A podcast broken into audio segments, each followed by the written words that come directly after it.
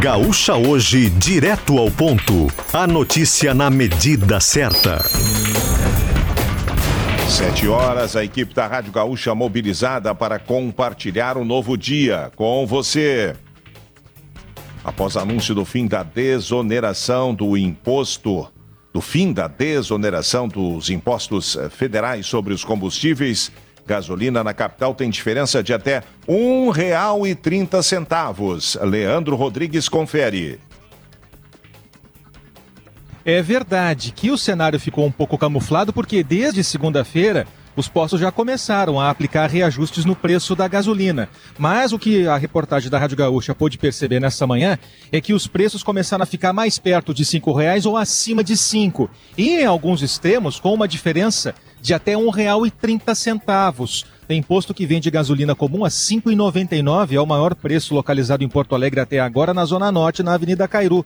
Mas também há posto vendendo a gasolina a R$ 4,69 o preço mais baixo, também na Zona Norte, na Avenida João Valig. Fora isso, os preços na maioria dos postos oscilam entre R$ 4,99 e R$ 5,09. Esse é o preço mais comum de ser percebido nos postos, especialmente em avenidas de grande movimento, como Assis Brasil, Protásio Alves, Farrapos e na terceira perimetral, onde a gente circula agora que tem uma variação, que pode, que pode pegar o motorista em pontos diferentes. A gasolina a 5,59 na altura da Carlos Gomes ou a 5,6 já na Nonoai com a Cruz Alta. Entre esses postos, valores também variando de 4,89 a 4,99. São valores que o motorista vai encontrar. Os extremos estão bem acima do que é, por exemplo, o valor de 4,99, que é o preço médio mais fácil do motorista encontrar nessa manhã.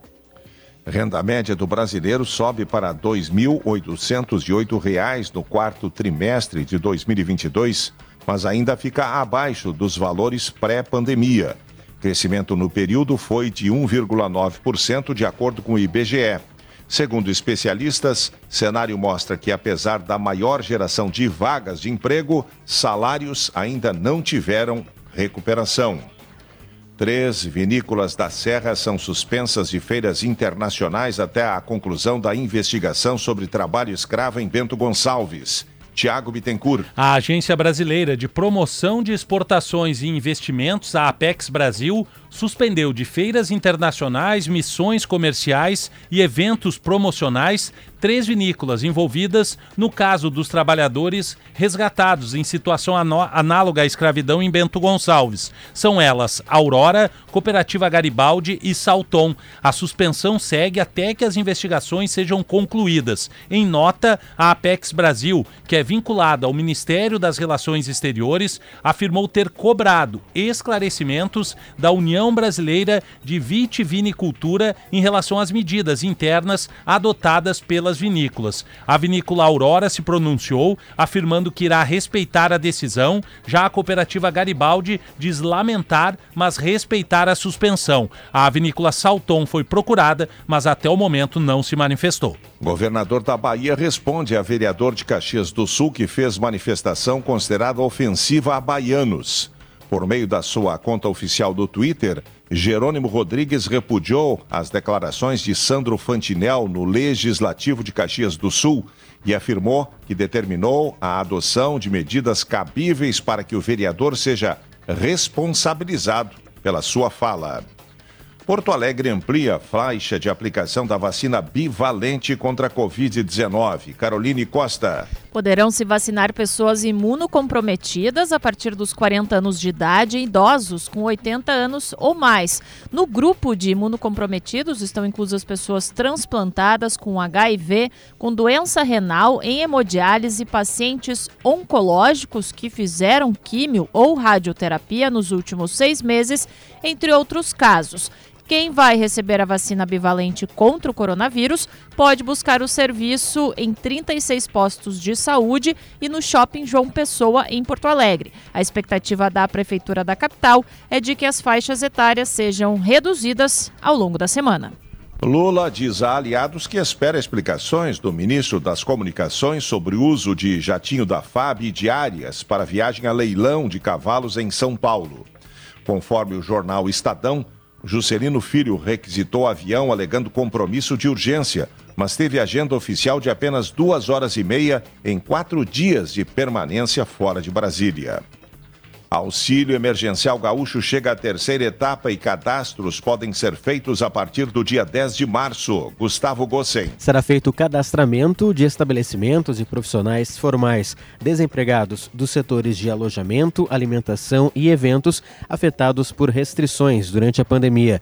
Os interessados, portanto, devem se cadastrar até 10 de abril no site auxilioemergencialgaúcho.rs.gov.br. O governo vai fazer a análise técnica das documentações e dados apresentados para liberar o benefício em parcela única de 800 reais. 7 horas 6 minutos, 21 graus a temperatura. O dia mais uma vez é de sol e com a perspectiva de calor aumentando ao longo da quarta-feira. Cleocum traz agora a previsão para as próximas horas com o sol predominando aqui na capital e área da região metropolitana e também sobre o interior do estado. Assim deve ser o tempo na parte da manhã. Somente durante a tarde, um pouco da nebulosidade e da umidade que está sobre Santa Catarina desce para o norte do Rio Grande do Sul e pode trazer alguma instabilidade para os municípios ali contíguos ao estado vizinho. Nada além disso, e a tendência é de manter um calor muito forte no oeste mais uma vez com temperaturas entre 36 e 37 graus entre Uruguaiana, Quaraí, Itaqui, São Borja, Livramento, enfim, o calor é forte nesta parte do estado.